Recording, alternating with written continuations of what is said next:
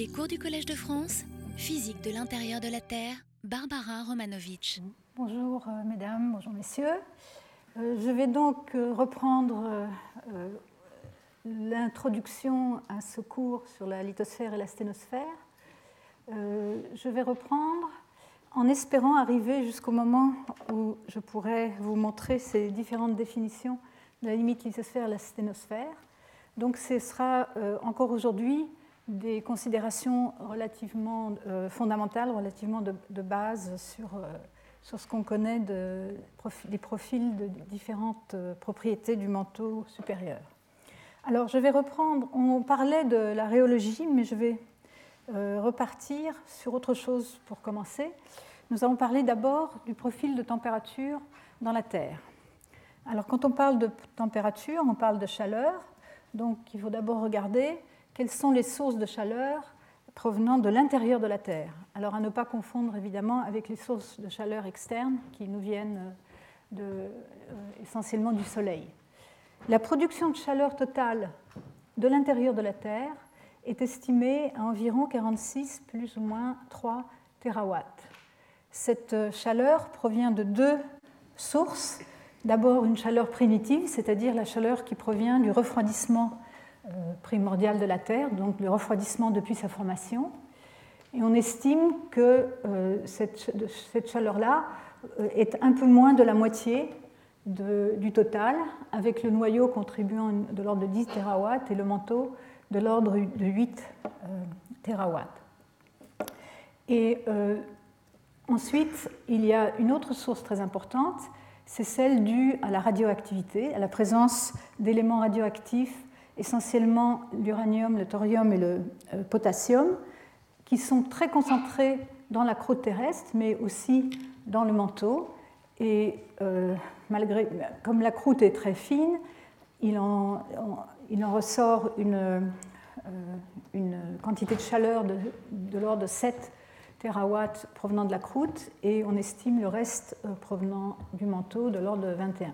Ces chiffres sont très approximatifs et euh, le chiffre de, chaleur totale, lui, est assez bien connu à partir des mesures de flux de chaleur à la surface de la Terre.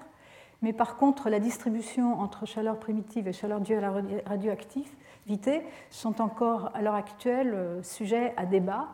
En particulier, euh, on, ne sait pas encore très bien, très précisément, quelle est la chaleur qui passe du noyau au manteau ce qui, est très important euh, pour, euh, en particulier, euh, la question du, champ magnétique de la Terre et de sa persistance au cours des temps. Alors, comment cette chaleur se dégage-t-elle de la Terre? Il y a deux processus principaux en ce qui concerne l'intérieur de la Terre. C'est la conduction, alors le flux de chaleur par conduction, ça se passe au niveau microscopique, les particules se vibrent et transmettent leurs vibrations les unes aux autres. Euh, la conduction est un processus très lent et donc très inefficace. Euh, donc, euh, pour transmettre ces vibrations d'une particule à l'autre, ça prend pas mal de temps.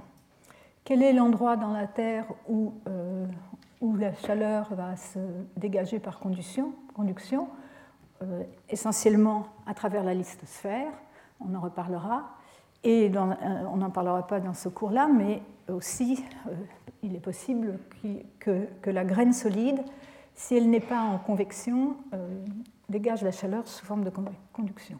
Alors l'autre mode important de dégagement de la chaleur de l'intérieur de la Terre, c'est bien sûr la convection dont nous avons déjà parlé.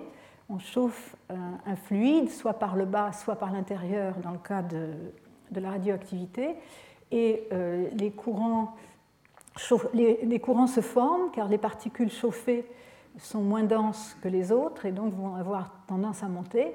Quand elles montent, elles se refroidissent et donc elles vont, leur densité va croître et elles vont retomber euh, euh, donc au fond du récipient.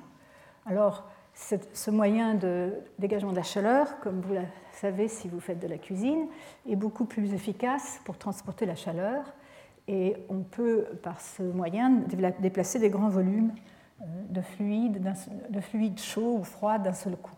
Alors bien sûr, c'est ce qui se passe dans le manteau sous la lithosphère.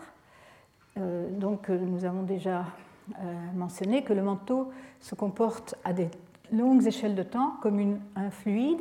Nous verrons que sa viscosité moyenne est de l'ordre de 10 puissance 21 pascal seconde, comparée à la viscosité de l'eau qui est de l'ordre de 10 puissance moins 2, qui est de 10 puissance moins 2 pascal seconde.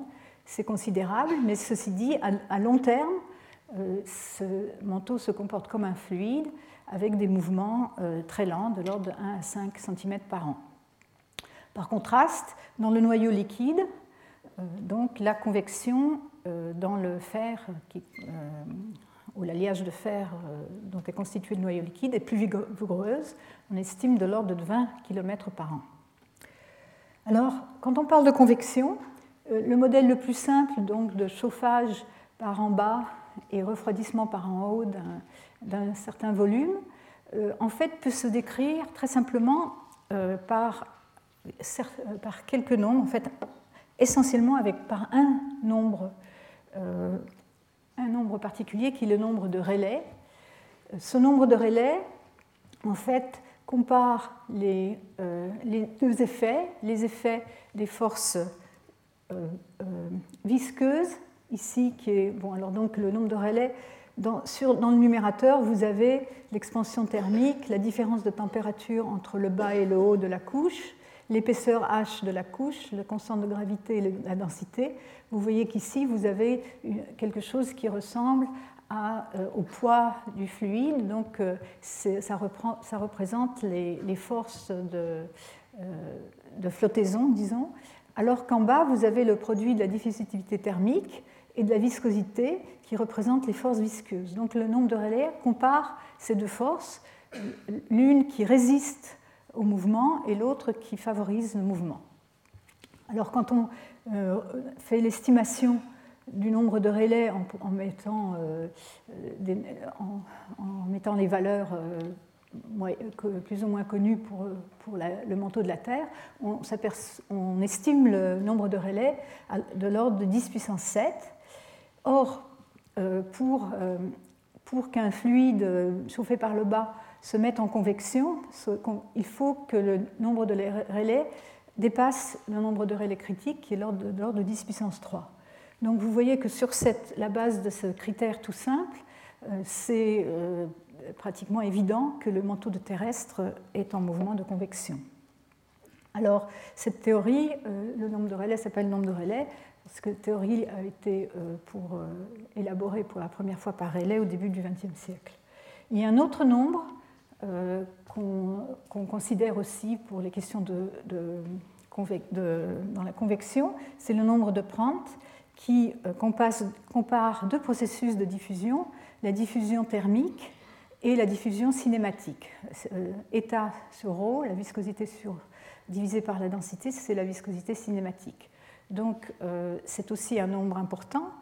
Et en ce qui concerne la Terre, euh, les travaux, donc tout à fait à l'époque où la, théorie de la pectonique des plaques devenait donc euh, acceptée, ont montré que lorsque les nombres de relais et de Prandtl sont élevés, donc euh, comme pour la Terre, pour la Terre le nombre de Prandtl est très élevé, étant donné que la viscosité de l'ordre de 10 puissance 21, la diffusité thermique de l'ordre de 10 puissance moins 6 mètres au carré par seconde, donc c'est un nombre très élevé.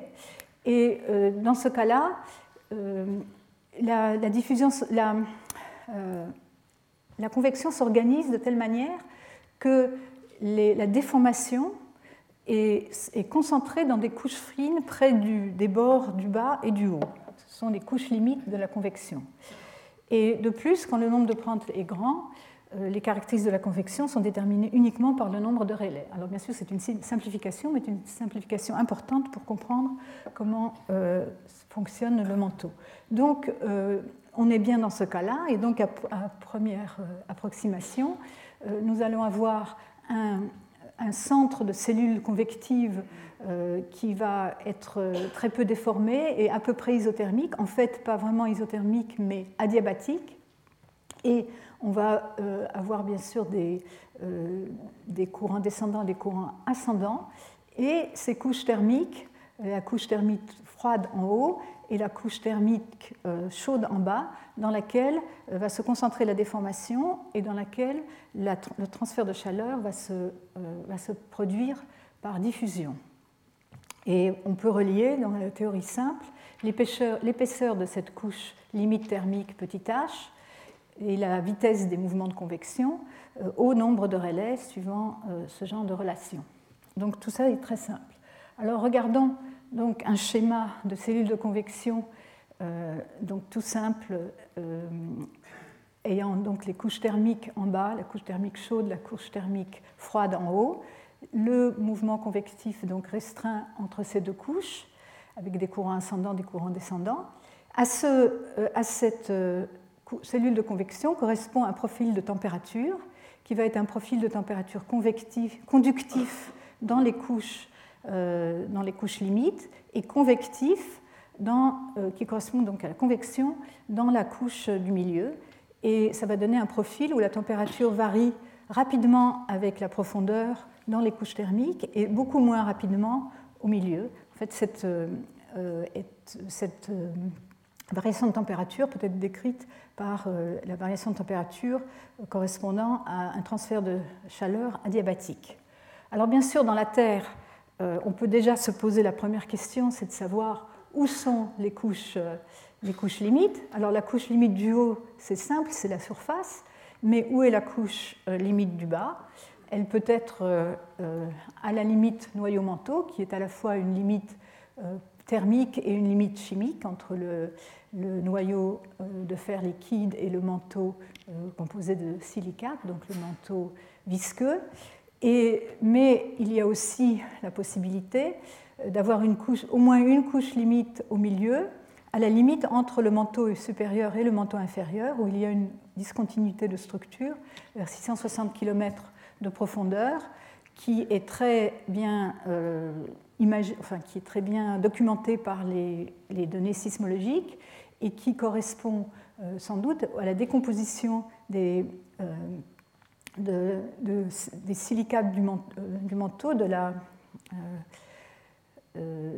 en perovskite et magnésovustite, donc une décomposition due au, changement de pression et de température. Donc un changement de phase à cette limite-là. Il y a peut-être aussi un changement de composition, euh, c'est encore débattu, savoir si la composition du manteau supérieur et la composition du manteau inférieur sont les mêmes.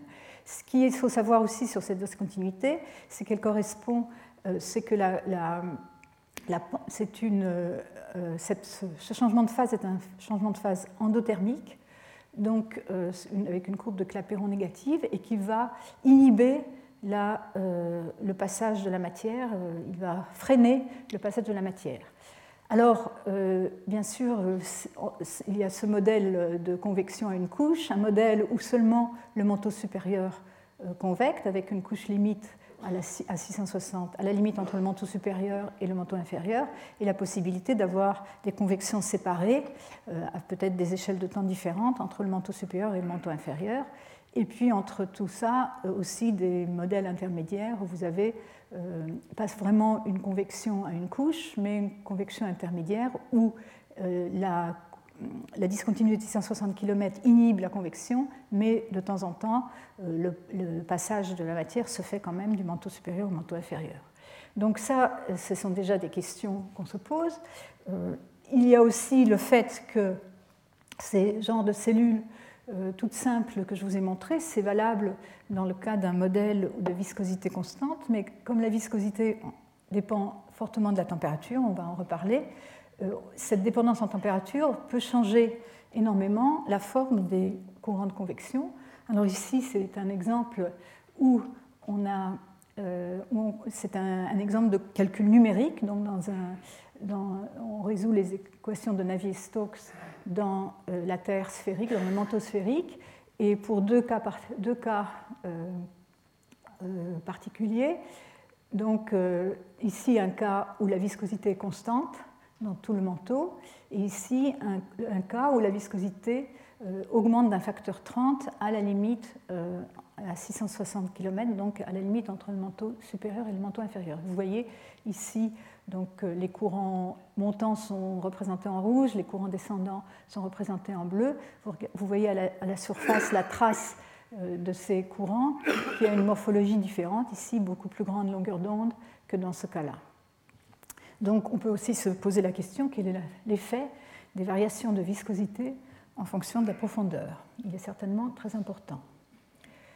Alors, euh, avant de passer à la suite, on peut se poser la question pourquoi l'idée de la convection mantellite a-t-elle mis si longtemps à être euh, comprise et acceptée? Euh, Les travaux ont, été déjà bien avancés dans les années 30. Holmes, qui a contribué énormément à l'étude de la convection mantellique, a estimé que pour, pour, pour supprimer la convection mantellique, il faudrait que la viscosité soit de l'ordre de 10 puissance 25 pascal seconde, alors que, comme nous verrons, les données de rebond post-glaciaire indiquent une viscosité moyenne beaucoup plus faible, enfin forte, mais beaucoup plus faible que cette limite, de l'ordre entre 10 puissance 17 et 10 puissance 22, avec des variations avec la profondeur. Donc, ça, l'avait déjà montré, euh, il avait déjà par là, euh, il en avait déduit que la convection mentalique devait exister. Ensuite, Haskell un peu, quelques années plus tard, euh, mesure la viscosité moyenne du manteau à partir du rebond post-glaciaire euh, de manière. il obtient une valeur de 3 10 puissance 21 pascal seconde, qui est une valeur qui est encore tout à fait valable de nos jours.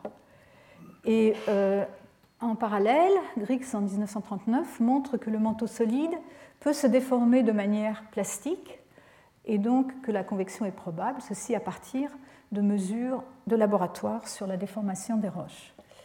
Et un travail euh, très remarquable de Wenning Meijnesch en 1934 qui développa en 1934 un modèle intégré de tectonique globale animé par la convection et basé sur les observations géologiques qu'il avait faites en Indonésie essentiellement et les expériences de mécanique des roches. 1934, il y a encore 30 ans, une trentaine d'années avant que la tectonique des plaques soit euh, vraiment acceptée. Alors pourquoi a-t-il fallu euh, si longtemps pour accepter que le manteau de la Terre est animé de mouvements de convection? Une possible explication, c'est que quand on a une convection mantellique, on s'attend à avoir pas mal de mouvements horizontaux. Euh, les mouvements horizontaux dominent les mouvements verticaux à la surface. Mais en fait, les observations géologiques qui a été euh, faite euh, jusque donc euh, à la Deuxième Guerre mondiale, était dominée par les observations sur les continents et dominée par les observations de mouvements verticaux, sauf peut-être en Indonésie, justement, où travaillait Venig Mainesh, où les mouvements horizontaux étaient très évidents dans, dans, la, dans les observations de surface, les observations géologiques. Et donc les observations en mer étaient vraiment absolument nécessaires pour euh, clairement démontrer que ces mouvements horizontaux existaient. Et ce qui a donc été fait, je vous l'ai expliqué, à partir de l'analyse des, données euh, d'anomalies magnétiques pendant la seconde, collectées pendant la Seconde Guerre mondiale. Et en plus, si on regarde les données de, de rebond passe glaciaire, celles-ci n'ont pas une très bonne résolution en profondeur pour ce qui est de la viscosité, et euh, on peut les, expliquer avec une couche relativement peu épaisse de faible viscosité, ce qui fait euh, entre deux couches de grande viscosité. Et donc, euh, si on n'a que ça comme information, euh, les conditions euh, pour, pour qu'il y ait une convection sont marginales, puisqu'on euh, pourrait avoir une petite convection dans cette couche à faible viscosité, mais ça n'implique pas une, convection à l'échelle globale.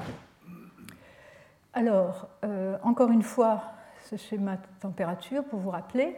Donc, comment mesure-t-on donc, On veut connaître le, le profil de température à l'intérieur de la Terre. Comment s'y prend-on? Alors déjà, on ne peut faire que des, mesures directes qu'en surface.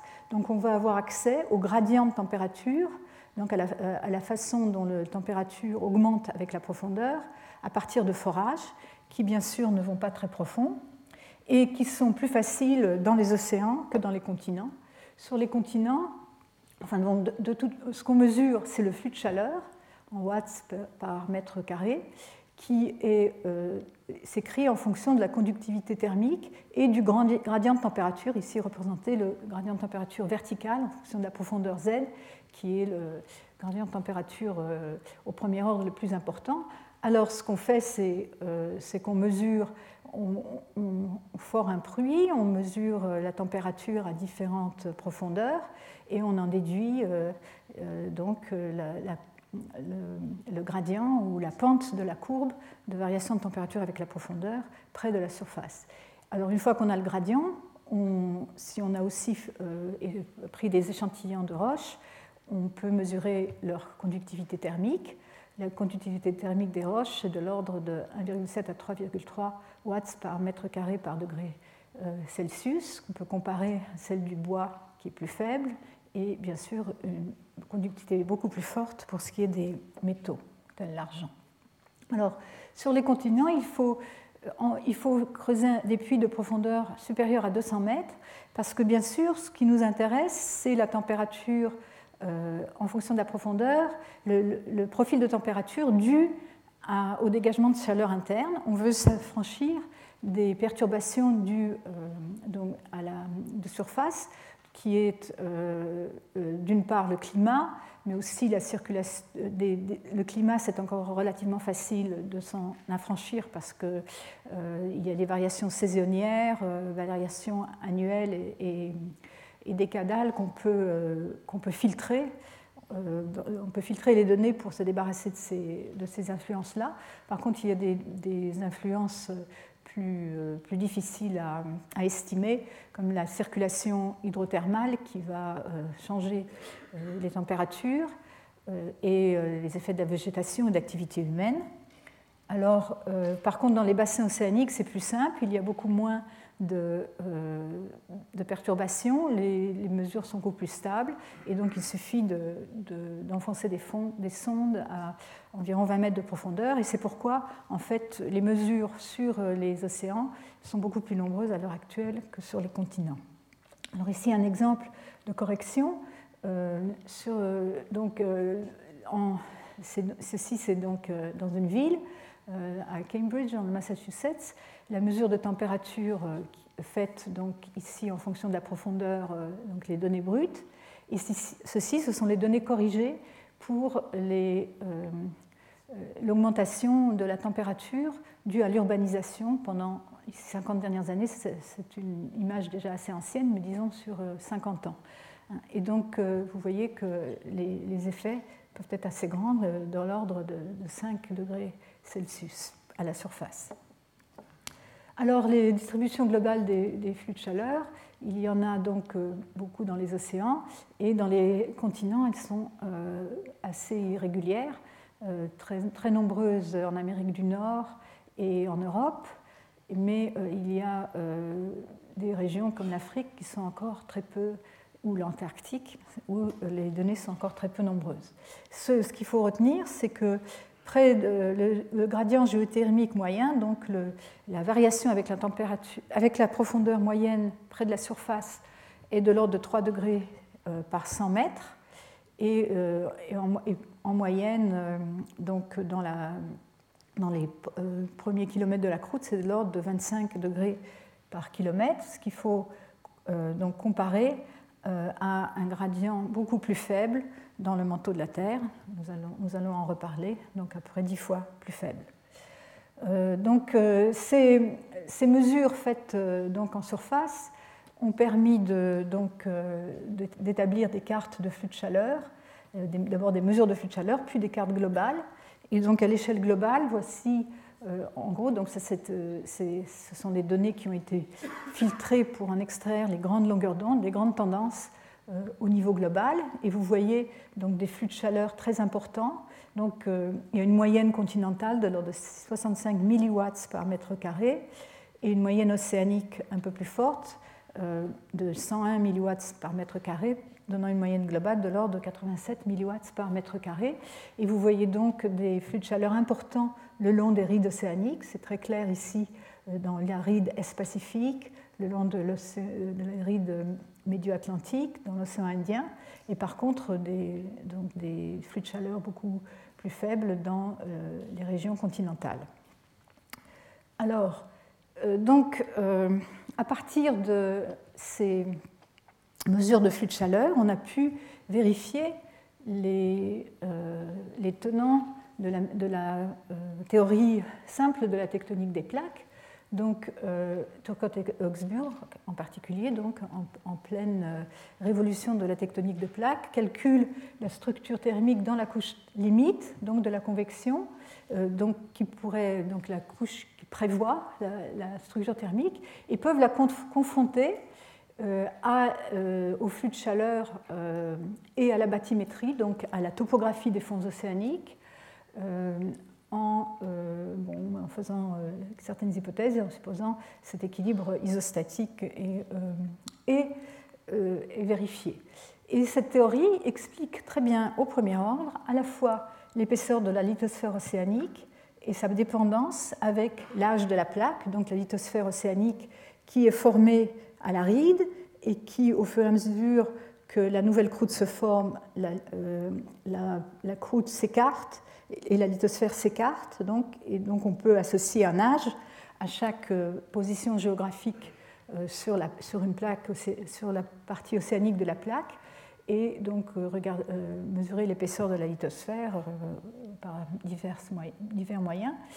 Et donc cette théorie explique bien aussi la vitesse de la convection mantélique. Alors, je vous montre ici ce qu'on prévoit. Donc, on prévoit que pour un modèle simple de demi-espace euh, qui va se refroidir. Hein, si on modélise la lithosphère océanique comme un demi-espace qui, euh, euh, se refroidit au, fur et à mesure que la lithosphère s'écarte de l'aride, on va avoir un flux de chaleur en fonction de l'âge du fond marin, qui est ici sur une échelle logarithmique, et on voit une relation linéaire euh, en fonction, donc dans cette échelle logarithmique, dont la pente correspond à une variation en racine carrée de l'âge, qui est exactement ce, ce, quoi on s'attend en résolvant les équations de la conduction dans ces, conditions-là. Alors, je vous rappelle que, euh, encore une fois, l'âge, c'est euh, ici, c'est l'âge des fonds marins. Donc, quand, on a ici sur l'axe X un âge de fond marin, on se place quelque part sur cette carte, on, repère l'âge, euh, donc euh, le, moment auquel cet endroit-là de la plaque a été formé à l'aride, et on mesure, on confronte avec les mesures de flux de chaleur. Ici, ce sont les données donc, pour le Pacifique et l'Atlantique Nord, jusqu'à environ 100 millions d'années, ça marche très bien. De même, on peut montrer que pour le même genre de modèle, on s'attend à ce que la, euh, la bathymétrie, c'est-à-dire la profondeur de la surface euh, solide hein, du fond des océans euh, par rapport à la surface de, de l'eau, va varier en fonction de l'âge du, du, fond océanique, aussi en fonction de la racine carrée de l'âge. Et donc, ici, on confronte les, les données les données euh, euh, obtenues sur le Pacifique et sur l'Atlantique, et encore une fois jusque vers 80 millions d'années, cette relation, donc euh, échelle logarithmique ici, c'est pour ça qu'on a une, relation linéaire, marche très bien.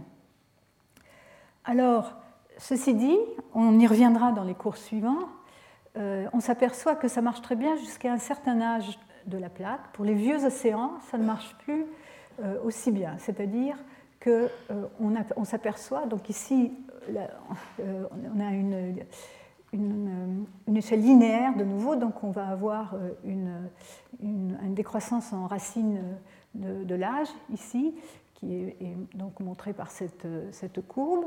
Et quand on arrive à des âges de l'ordre de 100 millions d'années, la courbe s'aplatit. Donc, ce qui correspond à un flux de chaleur qui ne décroît plus avec l'âge de la, lithosphère, mais, euh, euh, ou de la croûte, mais euh, est, plus constant.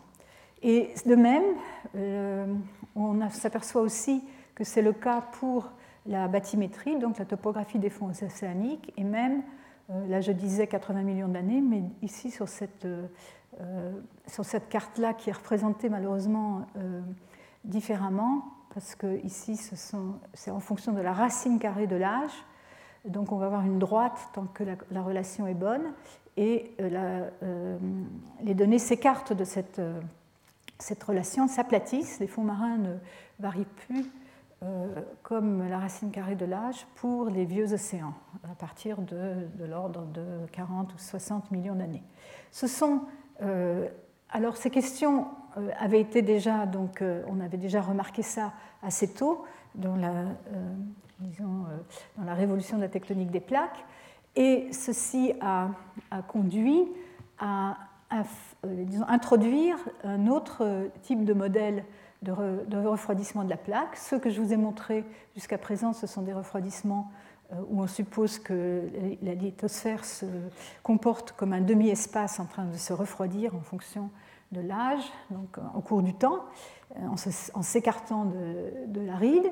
Et on a introduit un autre modèle qui permet euh, d'expliquer mieux l'aplatissement aux âges anciens, qui est un, modèle de plaques, de plaques d'épaisseur plus ou moins constante euh, euh, aux âges importants. Et donc on y reviendra euh, pour expliquer enfin, pourquoi ce modèle marche mieux. Il faut invoquer la possibilité de faire, venir de la chaleur du bas, qu'il y ait un apport de chaleur sous les bassins océaniques qui soit différent de l'apport de chaleur de la convection mantélique, euh, donc des grandes cellules de convection qu'on imagine apportant de la chaleur dans les rides océaniques et reprenant de la chaleur dans les zones de subduction. C'est une question qui est encore débattue de nos jours. On n'a pas encore tout à fait la solution à ce problème. On y, dans les, on y reviendra dans les cours suivants.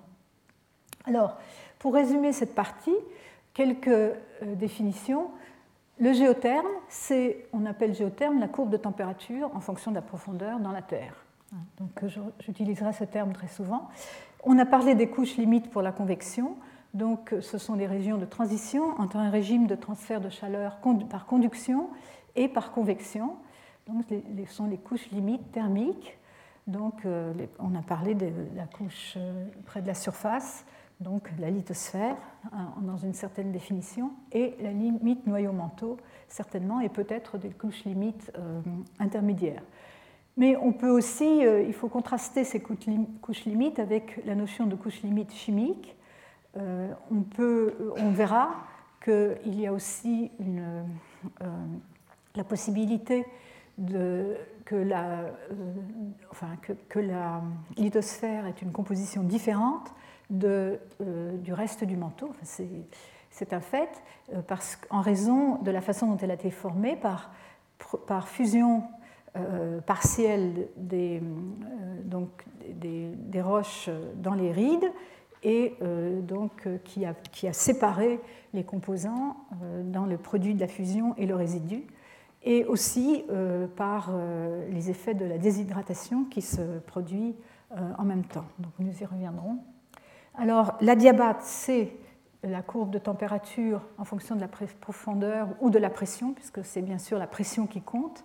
On, utilise euh, toujours euh, euh, l'un ou l'autre, la profondeur et la pression dans la Terre. donc, dans le cas où, pendant le, transfert de chaleur, l'ascension donc dans la, dans, la, convection, il n'y a ni gain ni perte de chaleur des particules. Euh, donc c'est ce qui se passe effectivement dans les régions convectives euh, de la Terre. Et euh, donc, comment donc on va avoir une région donc, qui est définie par la conduction à la surface de la Terre, qu'on va pouvoir, on va pouvoir y avoir accès à partir des mesures près de la surface et en résolvant l'équation de la conduction avec les conditions au bord, les conditions au bord sur le flux de chaleur et la température. Et euh, ensuite, dans le manteau euh, en convection, comment va-t-on connaître euh, la température? Ben, En général, on suppose que, la, variation avec la profondeur est adiabatique. Et en fait, on, va définir cette, cette il y a une notion importante qui est la température potentielle, qui est la température qu'aurait une particule si elle avait si la, partie convective avait continué jusqu'à la surface de la, Terre. Je vais vous montrer une, un, diagramme qui définit ceci. Donc c'est une température qu'aurait une particule amenée de manière adiabatique de la profondeur, donc de la zone convective, jusqu'à la pression correspondant à la, surface de la Terre, ceci sans fusion. Donc qui, ceci permet donc de, construire le géotherme, donc dans le manteau supérieur. Euh, là, cette température potentielle, donc ici vous avez euh, euh, dans les parties profondes la variation adiabatique. Ici, ce petit créneau correspond à la discontinuité de 400 km qui est une, transition de phase, donc vous allez avoir un petit décalage de température ici, mais toute cette, cette tendance-là est une tendance adiabatique avec une variation avec la profondeur très faible.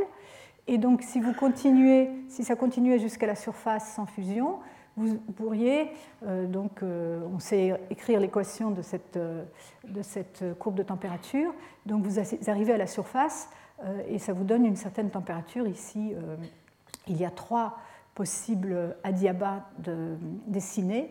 En, et on, estime la température adiabatique à l'intérieur du manteau à partir de, euh, des mesures euh, des roches et, du magma donc récolté en, surface avec un, certain nombre de corrections.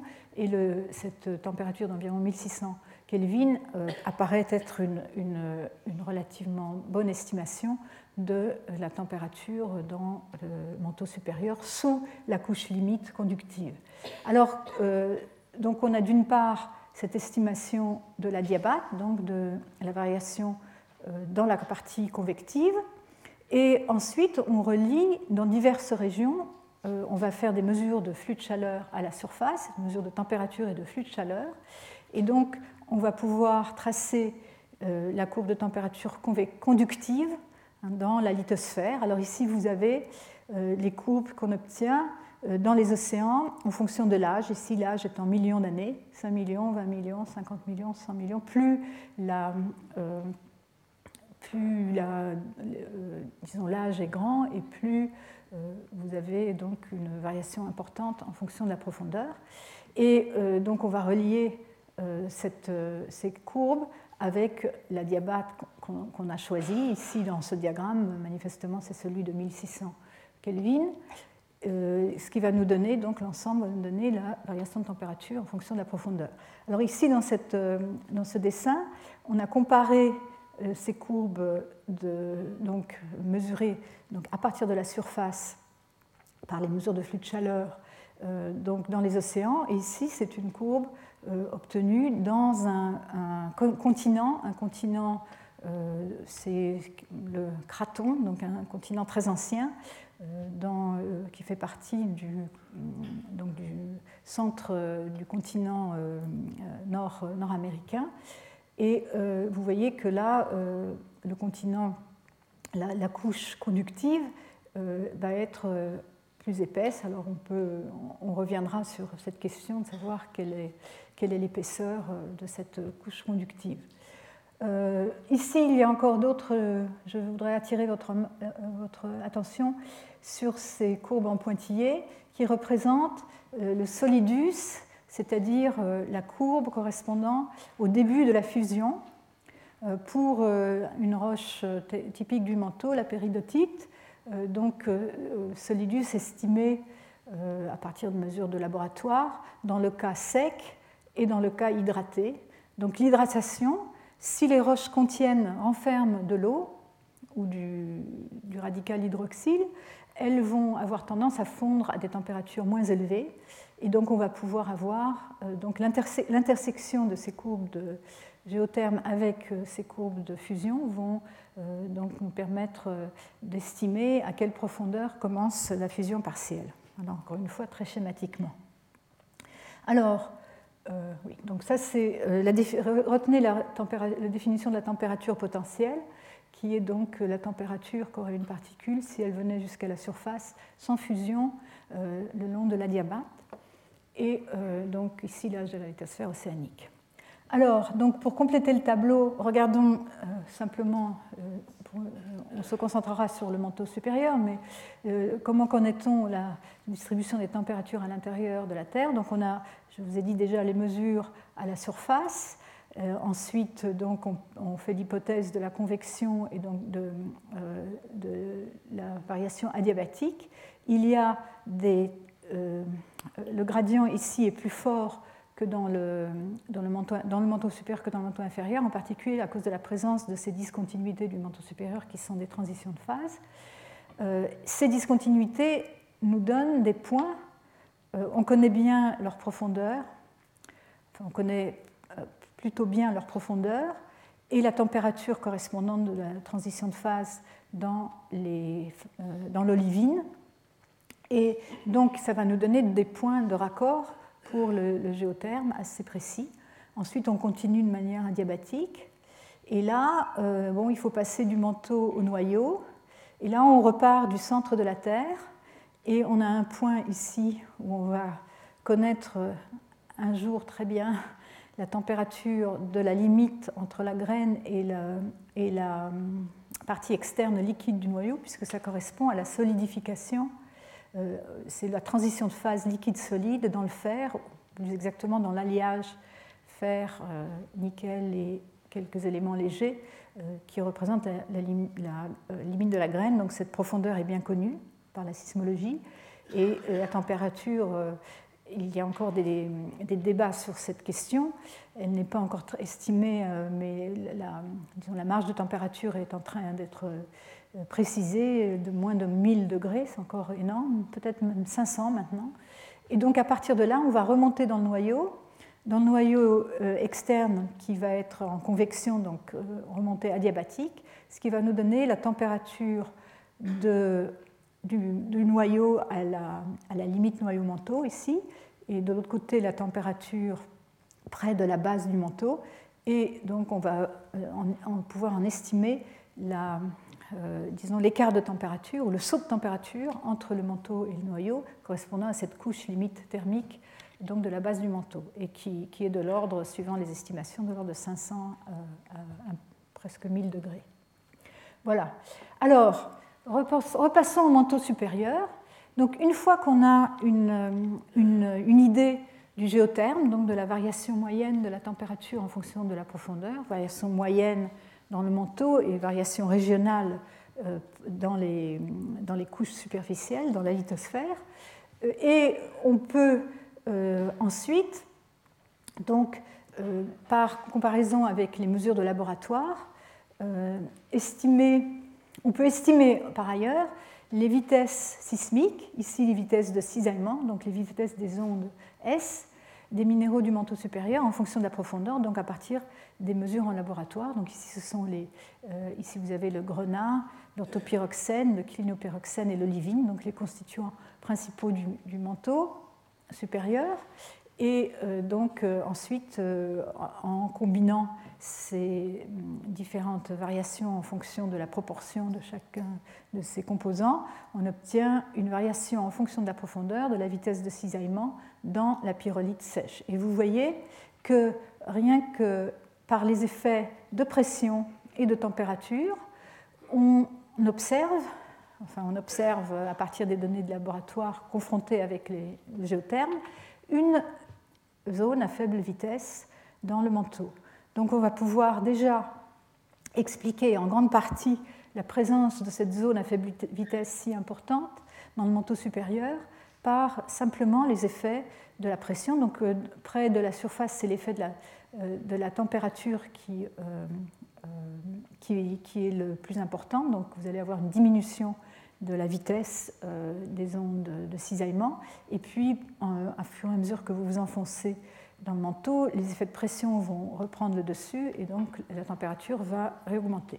Ici, ce qu'on compare, c'est euh, donc pour un modèle de géotherme correspondant à un âge de 100 millions d'années dans l'océan Pacifique, euh, on, on, confronte ce modèle de pyrolite donc ici avec sa zone à faible vitesse et puis des barres d'erreur, au modèle sismique. Alors euh, donc euh, ici certains modèles sismiques par différents auteurs. Vous voyez donc toutes ces courbes fines et, et on voit en plus il, y a, il faut corriger les données de laboratoire pour les effets de l'atténuation, car la présence d'atténuation dans la Terre va modifier les vitesses sismiques et, ici elle va, renforcer ce minimum. Et vous voyez ici que euh, donc on arrive à assez bien faire coller les courbes de variation des vitesses sismiques en fonction de la profondeur avec ce euh, qu'on peut euh, donc déduire des, mesures de laboratoire sur, sur les composantes du manteau supérieur.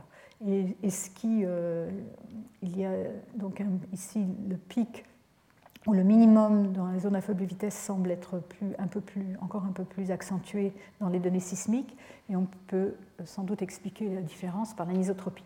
Nous reviendrons à ce modèle. Je voulais simplement vous illustrer que euh, c'est très important d'avoir une idée la, de la, distribution de température en fonction de la profondeur et confronter avec les expériences de laboratoire pour euh, avoir euh, au moins un renseignement, un modèle, disons, à quoi confronter, un modèle ici donc tout simple de pyrolite à confronter avec les données euh, obtenues par la sismologie. Alors, là, je vais m'arrêter cinq minutes en vous montrant une belle image de, euh, d'une ride médio-océanique. Vous avez donc la circulation hydrothermale euh, avec les émanations de lave, etc., qui créent des structures, des cheminées ici, des cheminées noires, euh, très impressionnante dans le manteau. Est-ce que vous avez quelques questions? Une petite pause. Oui. Comment peut-on imaginer que euh, les cellules de convection soient complètement adiabatiques? Qu'il n'y ait pas d'échange de, température euh, entre elles? Alors que quand on regarde, pour prendre deux exemples, dans ma casserole, hein, il y a aussi des cellules de convection, mais grosso modo, mon eau est, toujours à, à, 100 degrés. Et quand on regarde le ciel, et qu'on voit des cumulus, là on voit vraiment ces aspects cotonneux qui montrent bien qu'il n'y a pas d'échange de chaleur entre les différentes boules de coton. Alors donc... dire que dans le manteau, euh, dans les cellules de convection, il n'y a pas d'échange de, chaleur entre les cellules, ça paraît être un cas... Il n'y a pas d'échange de chaleur à l'intérieur de la cellule. Oui, mais c'est ce que vous dites justement, que dans votre, dans votre, quand vous chauffez votre casserole, euh, euh, la, température est plus ou moins constante à l'intérieur de la casserole. La température euh, diabatique et isotherme, c'est pas tout à fait la même chose, mais c'est, disons, c'est proche. Entre les cellules, il y a donc des échanges de chaleur les, échanges de chaleur se font surtout d'en bas en haut. Ah oui, surtout. Oui. Et il y a des différences de température, bien sûr, latérales. Encore une question Bon, on continue. Alors maintenant, on va reprendre, euh, donc on a parlé de géotherme, on va reprendre euh, la question de la viscosité dans le manteau, puisqu'on a vu donc, euh, que c'est quand même c'est un paramètre extrêmement important qu'on aimerait, dont on aimerait connaître les variations dans le manteau terrestre pour avoir une idée plus précise de la façon dont se produisent les mouvements de convection et donc à l'origine de la tectonique des plaques. Alors, nous avions euh, déjà vu un peu que euh, vous avez différents régimes de déformation qui concernent les roches euh, à l'intérieur de la Terre en fonction de l'amplitude de la déformation ici et de la contrainte, c'est-à-dire de la force appliquée. Vous allez avoir d'abord à faible déformation et faible contrainte une déformation élastique, c'est-à-dire une déformation qui n'est pas permanente, une déformation, lorsque vous enlevez euh, la force appliquée ou la contrainte, euh, là, euh, disons, le matériau va revenir à sa forme initiale. Et cette déformation élastique se décrit par une relation linéaire, la loi de Hooke, qui en, une dimension est représentée par un module, le module élastique, qui est le rapport entre la contrainte sigma et la déformation epsilon. Euh, à partir d'un certain, jusqu'à un certain point, vous pouvez augmenter euh, les contraintes et augmenter les déformations jusqu'à une limite qui est la limite élastique. Et euh, à partir de, là, si vous continuez à augmenter les contraintes, la déformation va, soit votre matériau va casser, donc ça va être la limite cassante, soit il va continuer à se déformer de manière plastique, donc suivant les conditions, on va en reparler. Et donc la déformation plastique devient une déformation où la relation n'est plus entre la contrainte et la déformation, mais entre la contrainte et la vitesse de la déformation. Et donc le rapport, euh, en fait, euh, il y a un facteur 2 qui manque ici, mais va définir euh, la viscosité.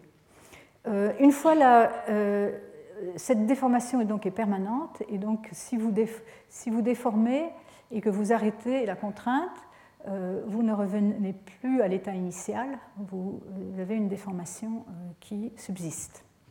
Alors bon, pour illustrer ça, euh, bon, tout ça dépend beaucoup des conditions dans lesquelles se, produit la déformation. Vous savez que si un morceau de verre à, température faible va, va casser, si vous si vous lui appliquez une force, vous essayez de le casser, il va casser. Par contre, si vous le chauffez, il va avoir tendance à se déformer. Euh, euh, c'est bien sûr une propriété qui euh, est très importante dans la fabrication de toutes sortes d'objets importants dans notre vie courante. Alors, pour ce qui est des roches, c'est pareil. Il y, a, enfin, il y a aussi, en plus de la température, l'effet de la pression qui devient important dans le cas des roches. Voici une expérience qui a été faite dans deux conditions différentes. Un échantillon de roche ici non déformé, une première déformation en, appliquant une pression uniaxiale euh, sous pression ambiante et vous, voyez que la roche se fracture ici. Par contre, si la pression, ambiante est forte, la roche ne va pas se fracturer mais va se déformer euh, de manière plastique. Donc vous allez avoir ici un bombement, mais vous n'avez euh, pratiquement pas de, fracturation. Donc tout va dépendre des conditions. Et, on peut bien voir que vous allez avoir, en particulier quand vous allez vous enfoncer euh, en profondeur, donc quand la pression augmente, vous allez avoir une limite entre un comportement donc cassant et un comportement donc de, déformation plastique qui est la limite euh, cassante ductile, qui se trouve quelque part euh, dans la croûte, dans la croûte terrestre. C'est la limite au-delà de laquelle on n'a plus de, euh, de tremblement de terre dans la croûte. Alors, Bon, les choses sont compliquées par le fait que le manteau terrestre est en plus composé de matériaux polycristallins, donc donc avec euh, simplement le, fait que ce soit des agrégats qui, qui conduisent à des, comportements variés suivant les conditions de déformation. Mais euh, ce qu'on sait, euh, enfin, c'est que la déformation se produit par le, mouvement de défaut au niveau cristal, au niveau de la, la maille, cristalline, et que ce sont des processus qui sont thermiquement activés, donc qui sont euh, donc facilité par la température élevée. Euh, donc, euh, on en a déjà parlé, il y a deux modes de, de, de déformation, déformation par diffusion, qui est une déformation de, défaut ponctuel. et dans ce cas-là, la, la, relation entre la vitesse de déformation, donc epsilon point, et la contrainte sigma est linéaire. C'est ce qu'on appelle une rhéologie newtonienne. C'est bien sûr la plus simple à étudier. Et euh, par contre, la vitesse de déformation euh, varie de manière importante suivant la taille des grains. Et par contre, à forte contrainte, et si les grains sont plus importants, euh, vous avez une déformation par dislocation qui sont donc des, déformations dues à des euh, défauts, des défauts linéaires ou planaires dans euh, la structure cristalline. Ce qui est important, c'est qu'à ce moment-là, la rhéologie est non newtonienne. Vous avez une relation non linéaire entre la vitesse de déformation et la contrainte. Par contre, elle n'est pas très sensible à la taille des grains. Et une, propriété très importante, c'est que ce genre de déformation par dislocation donne lieu à l'orientation préférentielle des cristaux, c'est-à-dire ce LPO dont je vous ai parlé euh, la semaine dernière, et donc à l'apparition d'anisotropie sismique, alors que la déformation par diffusion ne donne pas lieu à cette euh, orientation préférentielle. Donc, euh, donc ce, sont des rhéologies très différentes qui vont donner lieu à un comportement très différent et on aimerait bien savoir euh, quel est le type de, déformation qui a lieu dans le manteau supérieur de la Terre.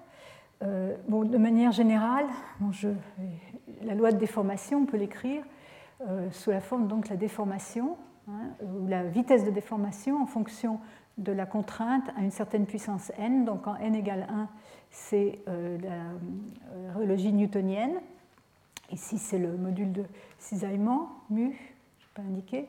Ça, c'est la dépendance en fonction de la taille des grains. Donc m égale 0 dans, dans le cas où n n'est pas égal à, 0 et, l'inverse.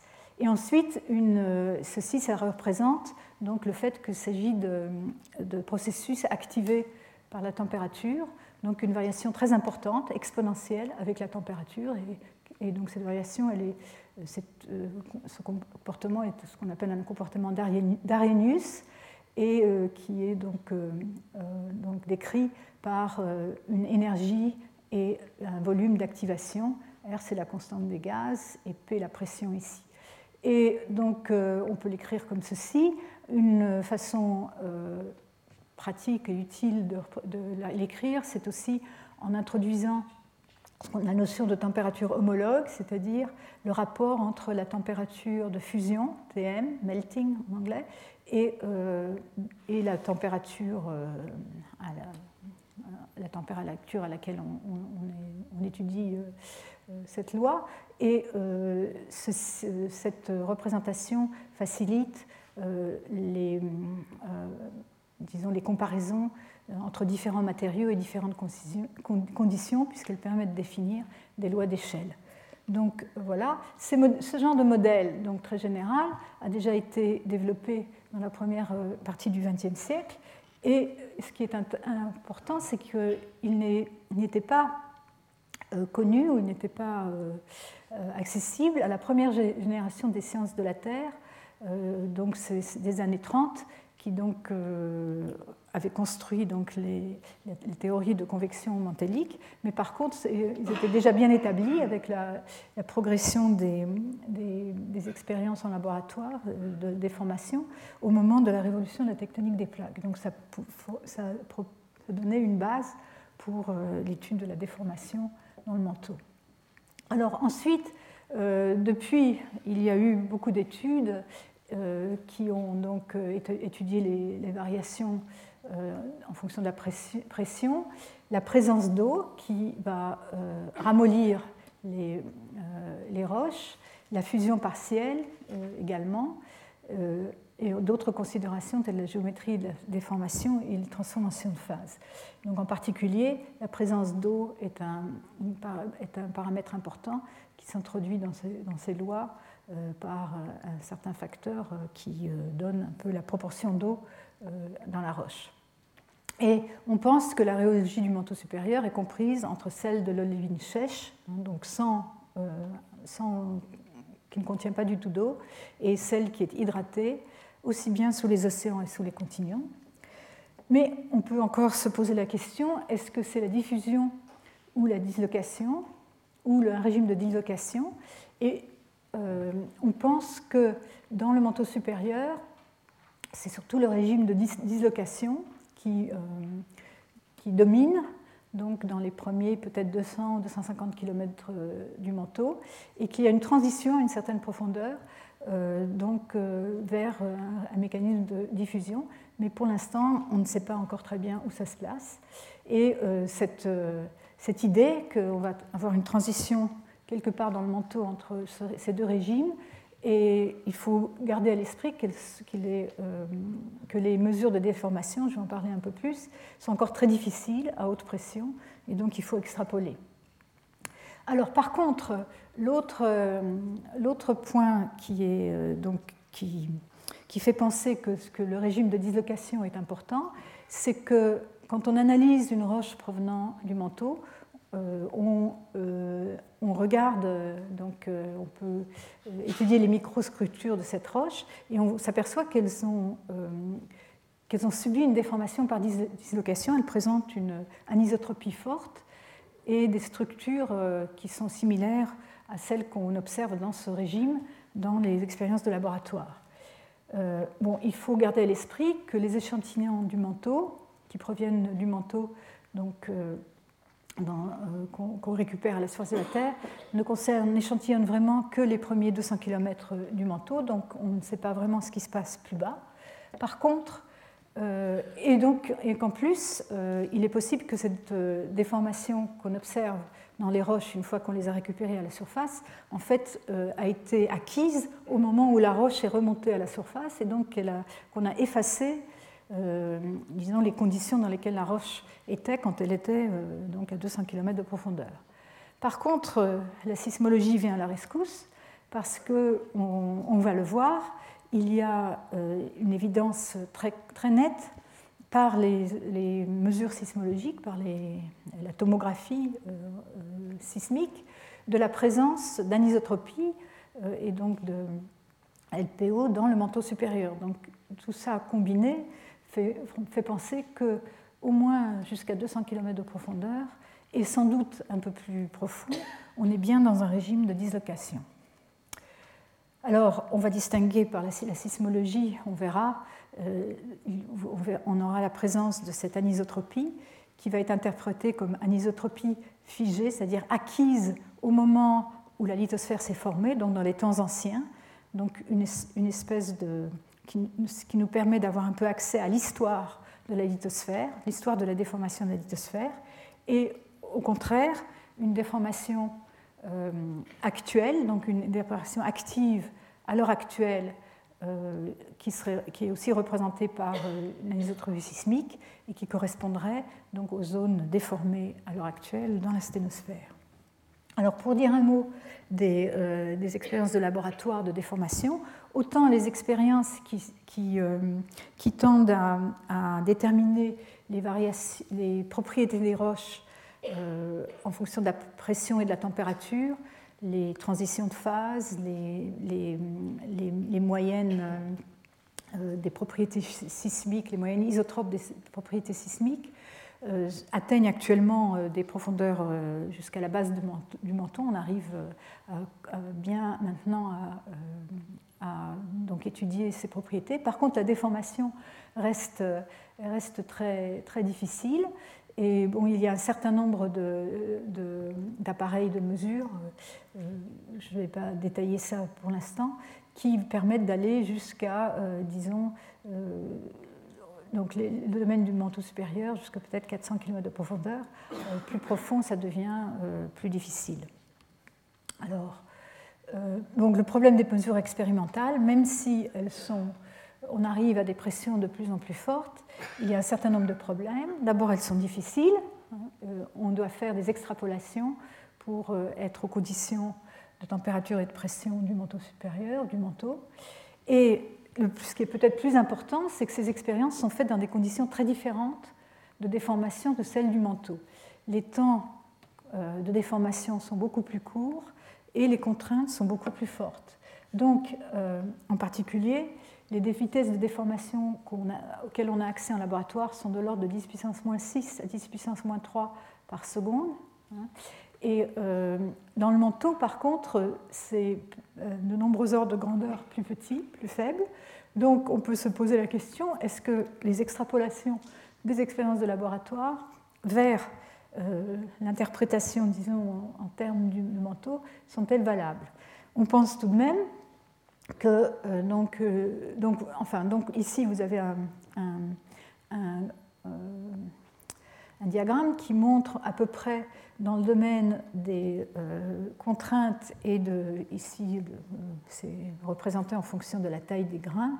Ce qu'on peut atteindre en laboratoire par rapport à la situation dans le, dans le, manteau terrestre, alors en représentant ici justement les, les vitesses de déformation euh, correspondante à la Terre et correspondant au laboratoire, vous voyez qu'on est assez loin et donc qu'il faut toujours garder à l'esprit, c'est que tous, tous, ces résultats de laboratoire demandent des extrapolations très délicates avant d'être interprétés en termes de propriétés du manteau.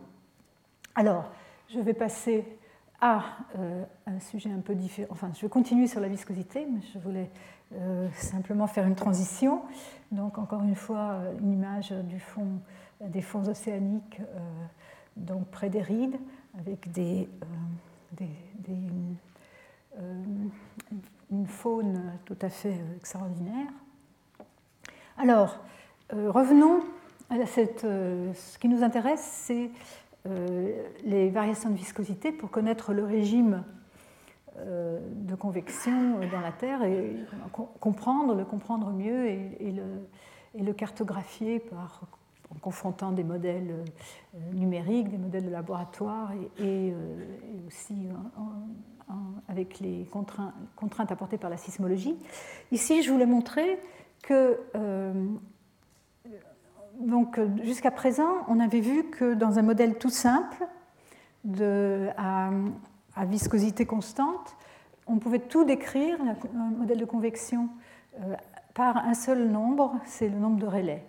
Mais en fait, lorsque la euh, viscosité dépend de la température, ce que l'on sait, on sait que cette, viscosité dépend fortement de la température, euh, on, doit introduire d'autres facteurs pour pouvoir décrire les modes de convection. On s'aperçoit qu'il peut y avoir différents styles, une faute d'orthographe, de convection suivant euh, la, euh, donc la structure de, de la viscosité euh, en profondeur. Alors ici, c'est un exemple d'étude qui a été fait dans une, alors c'est un exemple dans le cas d'une rhéologie non newtonienne, donc par dislocation, avec une puissance 3, donc dans la dépendance de la vitesse de déformation en fonction de la, de la contrainte.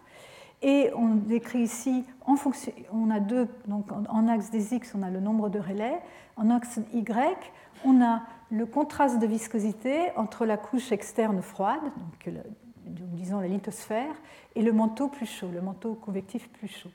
Et on s'aperçoit euh, donc qu'on a quatre domaines. Donc d'abord un domaine où il n'y a pas du tout de convection et un domaine où il y a convection qui est déterminé par le nombre critique de relais. Et euh, ensuite, euh, un domaine où tout le fluide convecte. Dans ce cas-là, vous n'avez pas de tectonique des plaques, puisque tout, euh, tout, le fluide convecte en même temps et il n'y a, a, pas de, disons de, de parties qu'on peut définir séparément comme, comme lithosphère.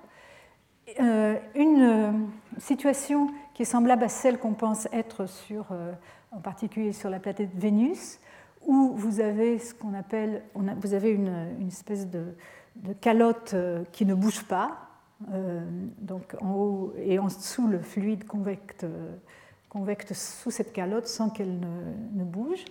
Et, bien, et, vous, avez un régime transitoire qui est donc celui qui nous intéresse, puisque c'est un régime dans lequel on peut avoir euh, une, couche externe mobile, comme on le veut dans la tectonique des plaques, euh, mais euh, pour encore avoir une, tectonique des plaques, il faut rajouter d'autres facteurs, euh, en particulier diminuer la rigidité de la, lithosphère et introduire la possibilité de déformation cassante le long des failles. Alors vous imaginez que ce problème-là est un problème extrêmement difficile, avec des non-linéarités extrêmes, et qui, tout juste à l'heure actuelle, on commence à, avoir des modèles qui euh, tiennent compte, qui arrivent à tenir compte euh, de, ces facteurs. Mais en tout cas, euh, ce qui est intéressant ici, c'est quand même qu'il y a un régime transitoire qui est quand même très spécial dans, ce, dans cet espace donc, de, paramètres, y compris donc, en fonction de la, de la, de la, de la distribution de la viscosité et du très spécifiquement du contraste entre la lithosphère et le, et le manteau sous-jacent. Alors, cette figure-là a été faite dans le cas d'une rhéologie non, newtonienne. Si vous avez une rhéologie newtonienne, donc diffusion, euh, ça change un peu les, valeurs, mais vous avez quand même encore euh, euh, donc ces, mêmes régions. Alors, Donc cette viscosité du manteau, elle est déterminée par la physique des matériaux, on l'a vu, donc le type de déformation, est-ce que c'est une rhéologie de diffusion une dislocation? Elle dépend de la température, de la taille des grains, du contenu en eau. Tout ça, ce sont des effets qui sont très peu connus, très peu contraints. Et euh, donc euh, vous avez d'une part c'est ce qu'on peut mesurer en, laboratoire avec toutes les extrapolations et toutes, euh, toutes les quantités pas très bien définies. Et par ailleurs, vous avez les observations. Alors, dans les observations, euh, un rôle central est joué par la mesure du rebond post-glaciaire. C'est basé là-dessus qu'on a eu les premières euh, mesures de, la viscosité moyenne dans le manteau. Donc depuis Haskell, qui euh, avait montré qu'en moyenne, on avait de l'ordre de 10 puissance 21, 3 10 puissance 21 en fait, Pascal seconde en moyenne dans le manteau. Et plus récemment, on a pu montrer donc plus récemment, c'est-à-dire depuis 1935, euh, en fait ces données sont déjà anciennes, datent d'au moins 20, 30, 30 ans, euh, qu'il y a une augmentation de la viscosité avec la profondeur. Alors les détails ne sont pas résolus encore jusqu'à nos jours, et il y a peu de sensibilité aux grandes profondeurs à partir de ce genre de mesures. Alors qu'est-ce que le rebond post-glaciaire Vous avez, au début de la glaciation, vous avez, cette lithosphère euh, élastique et en, dessous le manteau visqueux. Au début de la glaciation, donc, la glace euh, euh, charge, constitue une charge sur la lithosphère. La lithosphère va se déformer, elle va s'enfoncer sous le poids de la glace.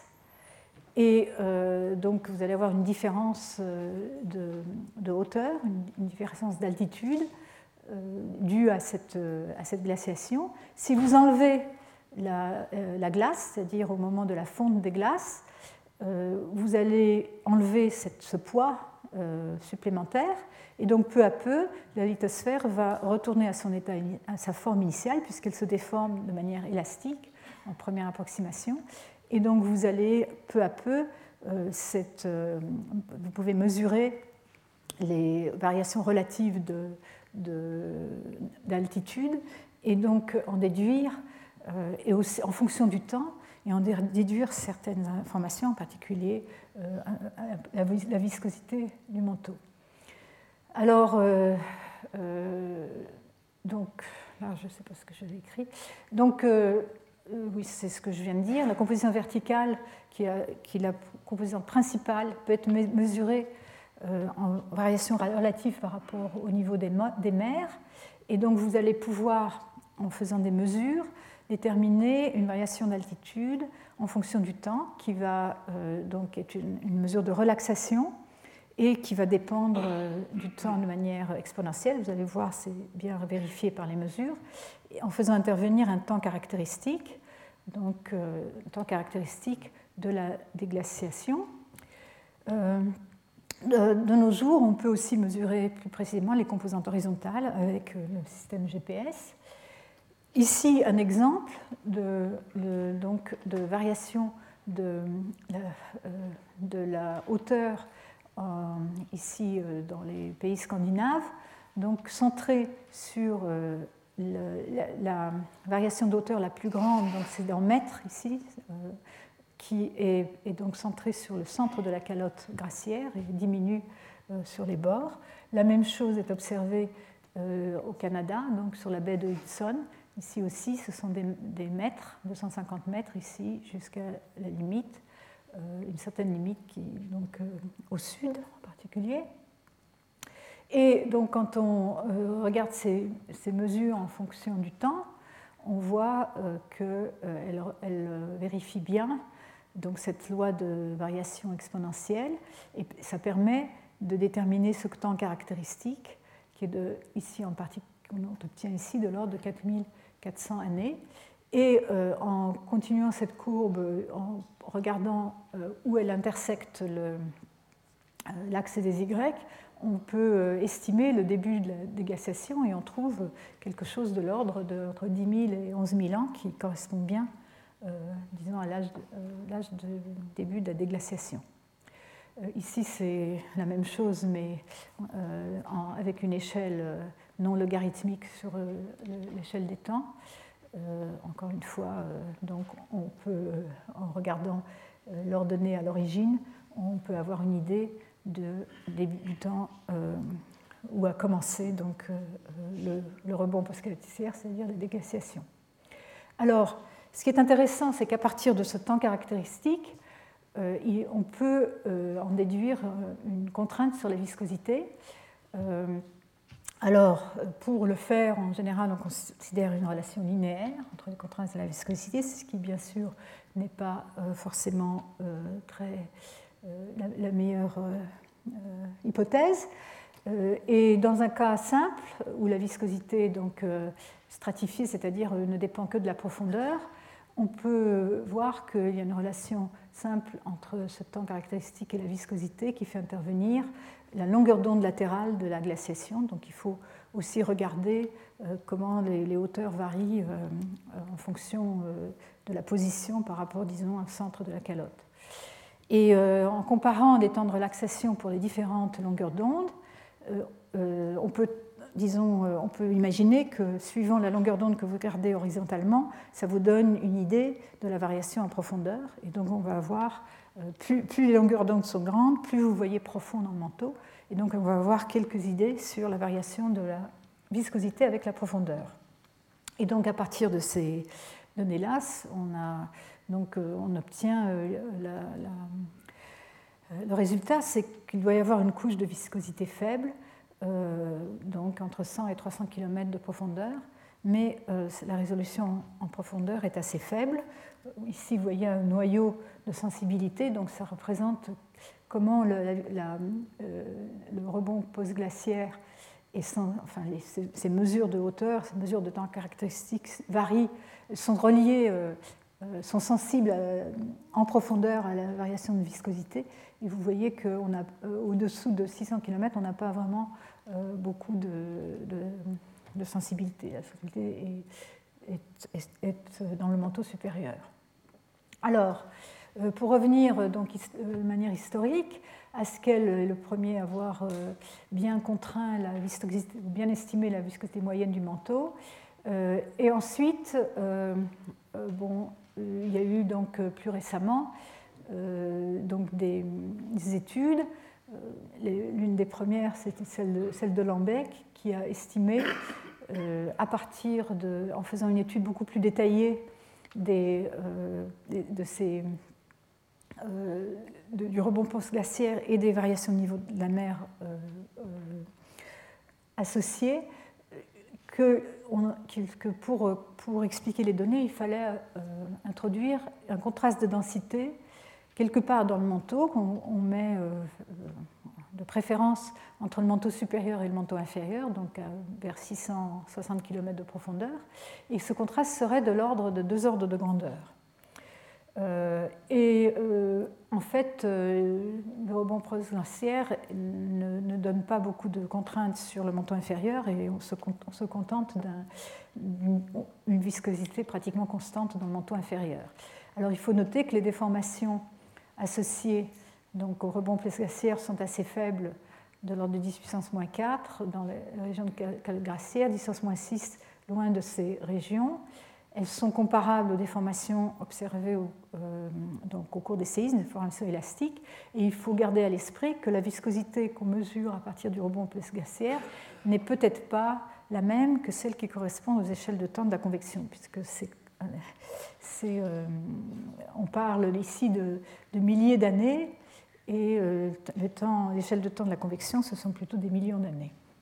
Alors, passons à une autre, encore un autre concept qui est celui de la topographie dynamique. Alors, on a parlé du rebond post-glaciaire pour contraindre la viscosité. Il y a une autre donnée euh, qui permet d'avoir aussi des renseignements sur la viscosité, c'est les données de gravité. Et ceci c'est quelque chose dont on a pris conscience euh, dans les années 80. Euh, et à partir du moment où on a eu des mesures du géoïde, c'est-à-dire du potentiel de gravité au niveau global, assez précis.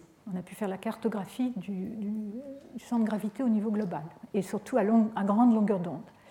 Quand vous avez donc, dans une situation dynamique, où vous avez un manteau en convection, mettez-vous donc sur, une partie de la cellule montante. Vous avez ici une particule, un faisceau montant de, matière dans le manteau, donc moins dense que la moyenne, c'est pour ça qu'il est indiqué en rouge. Euh, puisqu'il est en, euh, mouvement donc, euh, vers le haut, il va induire une déformation des surfaces. Il va en particulier induire une déformation de la topographie de à la surface de la Terre. Et en même temps, derrière, vous allez avoir une déformation de la limite noyau-manteau, si toutefois, bien sûr, on parle de convection euh, qui affecte le manteau entier. Et donc, vous allez créer ce qu'on appelle une topographie dynamique, avec un, euh, donc, un renforcement dans la direction du mouvement ici euh, de la CMB, et en, amont et en aval, donc, une topographie, une topographie dynamique qui va donner lieu à un bon mouvement. Et ceci, on va le voir dans le géoïde parce qu'on va voir, euh, il va y avoir deux effets qui vont se contrecarrer. L'effet de la densité moins grande de ce, de ce, morceau de manteau par rapport à la moyenne, qui va avoir tendance à donner une anomalie gravité négative, hein, puisque la densité est moins grande, mais à contrecarrer avec la euh, déformation de la surface qui va rapprocher la surface, euh, donc qui va qui va rapprocher la surface du point de mesure et donc qui va créer un, excès de densité. Donc vous allez avoir ici un excès de densité euh, et un déficit de densité, et c'est la comparaison des deux, ou la somme des deux qui va vous donner en fait l'effet de gravité, mais comme la surface est plus proche du point de mesure et que la gravité euh, dépend, euh, ou le potentiel de gravité étant 1 sur R, où R est la distance, cet effet de, topographie dynamique va l'emporter sur l'effet de, la, euh, de, la, plus faible densité, et donc vous allez avoir une anomalie de gravité positive. Et de même, si vous êtes euh, à l'inverse, si vous êtes dans un courant descendant, vous allez avoir un bombement vers l'intérieur de la CMB et une déflexion aussi, euh, donc un déficit ici de masse vers, vers la surface. Et suivant donc euh, le rapport de ces deux effets, vous allez avoir soit des anomalies de gravité positive, soit négatives. Alors ceci, ça a été euh, donc proposé pour la première fois par Heger en 1984. Que, bon, si vous aviez, et ça a permis de, disons, de, se rendre compte euh, de certaines propriétés de, la variation de viscosité avec la profondeur. Donc ils ont regardé les anomalies de gravité dans les zones de subduction, euh, qui donc étaient bien cartographiées à cette époque-là déjà. Et si vous supposez que la viscosité du manteau est homogène, donc la plaque va s'enfoncer dans le manteau sans résistance euh, jusqu'à la limite noyau-manteau. Et donc vous allez avoir par cet effet que j'ai décrit précédemment une déformation très importante de la surface, une dépression et euh, donc cette dépression va, l'emporter sur euh, l'excès de, densité dû à la zone de subduction qui est froide et donc plus dense que la moyenne. Et donc vous allez avoir une dépression, cette dépression va l'emporter pour ce qui est de euh, l'anomalie. et donc vous allez avoir, quand vous faites la somme, de, toutes les contributions de cette déformation-là, de, contraste de densité et la déformation à la, limite noyau-manteau qui est bien sûr moins importante dans la mesure où vous êtes plus loin de la surface, vous allez euh, obtenir une, une, anomalie, vous devriez obtenir une, une, anomalie de gravité négative. Euh, par contre, si vous avez un changement, disons par exemple à la discontinuité 660 km, si vous avez une augmentation importante de, de la viscosité à, cette, à ce niveau-là, par exemple un facteur de 30 ou 100 comme, comme il a été proposé, euh, la plaque va, avoir tendance à se. Euh, disons, elle ne va pas s'enfoncer de manière uniforme, elle va avoir tendance euh, à être freinée par ce contraste de viscosité. Si la viscosité est plus importante dans la partie inférieure. Et donc vous allez avoir une, une déformation moins importante de, de la surface, hein, puisqu'il va y avoir moins d'entraînement. Et, et, ça va donner lieu, avec, dans certains cas, vous pourrez voir des anomalies de gravité faiblement positives.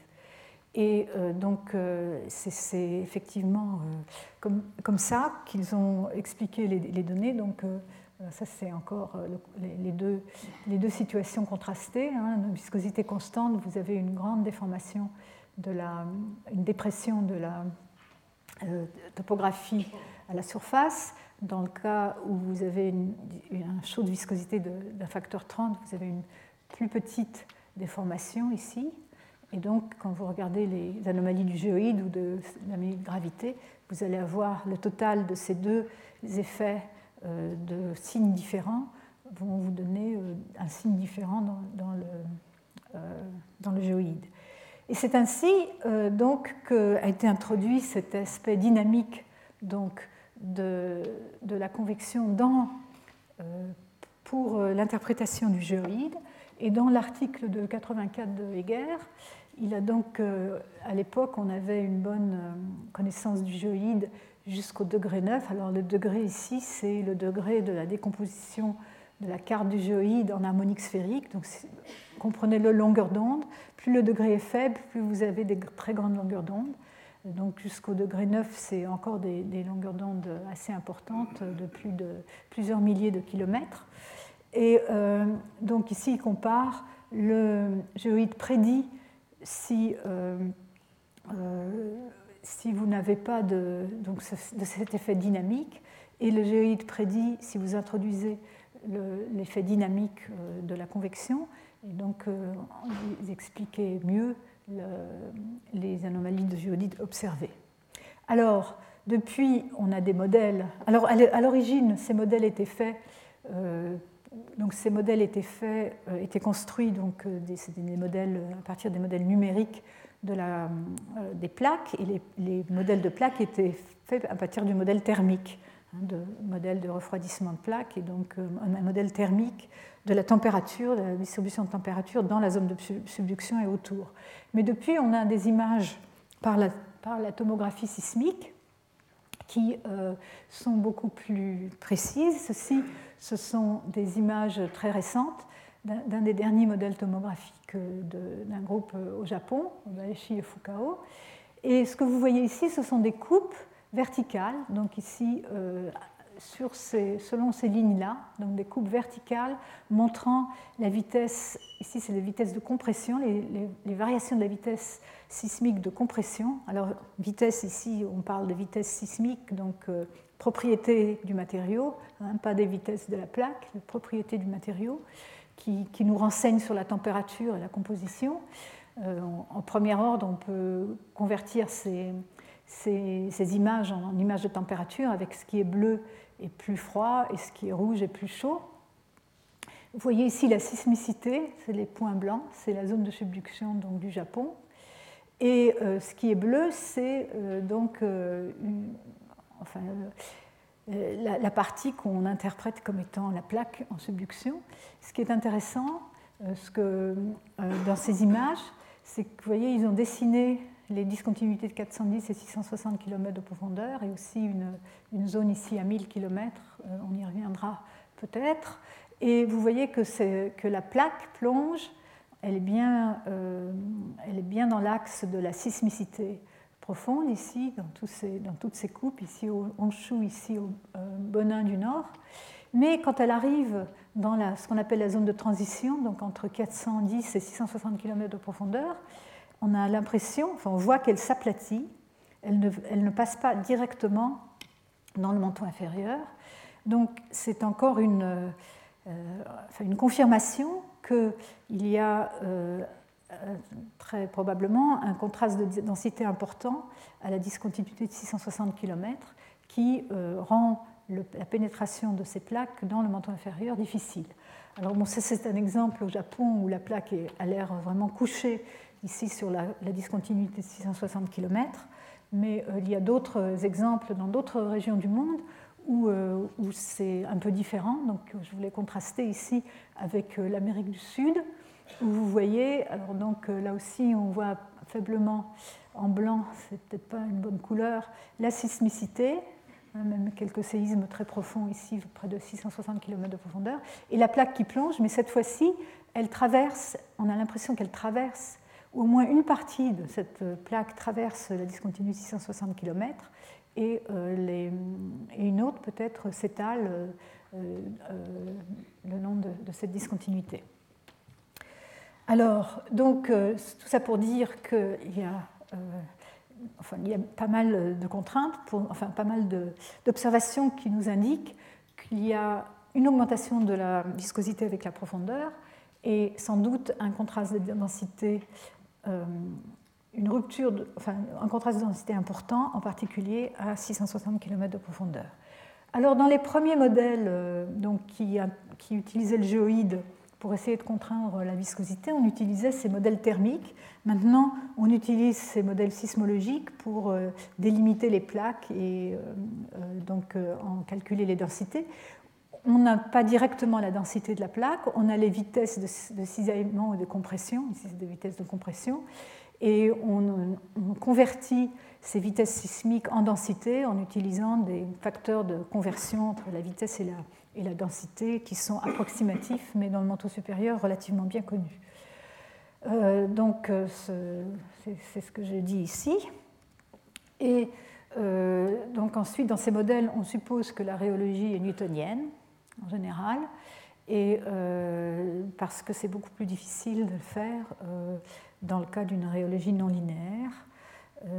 donc, ceci dit, selon certains auteurs, cet effet de rhéologie non linéaire n'est pas, euh, est assez subtil, du moins quand on calcule les effets sur le géoïde. Alors voici, euh, et je vais m'arrêter là, une comparaison récente du géoïde observé, donc les grandes longueurs d'heure du géoïde observé ici, avec celui par un produit, celui prédit par, en partant d'un modèle sismique tomographique du manteau, convertissant les vitesses en densité et euh, donc euh, avec ce facteur de conversion et en tenant compte de la, variation de la viscosité avec la profondeur et de la déformation des discontinuités dont je vous ai parlé. Et donc euh, ici donc la, comparaison est, assez bonne. Ce qu'il faut voir, c'est bien sûr qu'on a ajusté le modèle de viscosité et aussi le modèle le facteur de conversion entre les vitesses sismiques et la, densité pour obtenir ce, genre d'accord. Alors, donc la modélisation conjointe du géoïde et du rebond post-glaciaire, ce sont les deux types de données qui peuvent nous renseigner euh, le mieux sur la viscosité du manteau. Et on y ajoute certaines contraintes du haut flux de chaleur, les mouvements des plaques, la topographie que l'on connaît de la limite noyau-manteau, la, la core mantle boundary, euh, qu'on connaît par les mesures astronomiques et certaines euh, euh, sur les contraintes qu'on a dans la lithosphère. les mesures de topographie dynamique qui sont très délicates parce que pour connaître la topographie dynamique, il faut enlever de la topographie observée la partie qui est en équilibre isostatique. Voilà. donc le géoïde reste la contrainte principale. Et euh, comme conclusion, le seul résultat robuste, c'est l'augmentation importante de la viscosité avec la profondeur. Bon, ça, on sait qu'on peut s'y attendre, puisque la viscosité dépend de la profondeur, de la température de la pression, etc. Donc, en particulier la température. Et la température augmentant avec la profondeur, on va s'attendre à ce que la viscosité augmente. Euh, bon, récemment, on a rajouté dans les modèles les variations latérales de viscosité qui euh, améliorent l'accord avec le géoïde. Mais je vais vous laisser sur cette euh, figure-là qui montre vraiment qu'est-ce qu'on sait de la variation de viscosité euh, avec la profondeur. Ce, qu'on sait pour, euh, ce dont on est sûr, c'est qu'on a une lithosphère à très grande viscosité.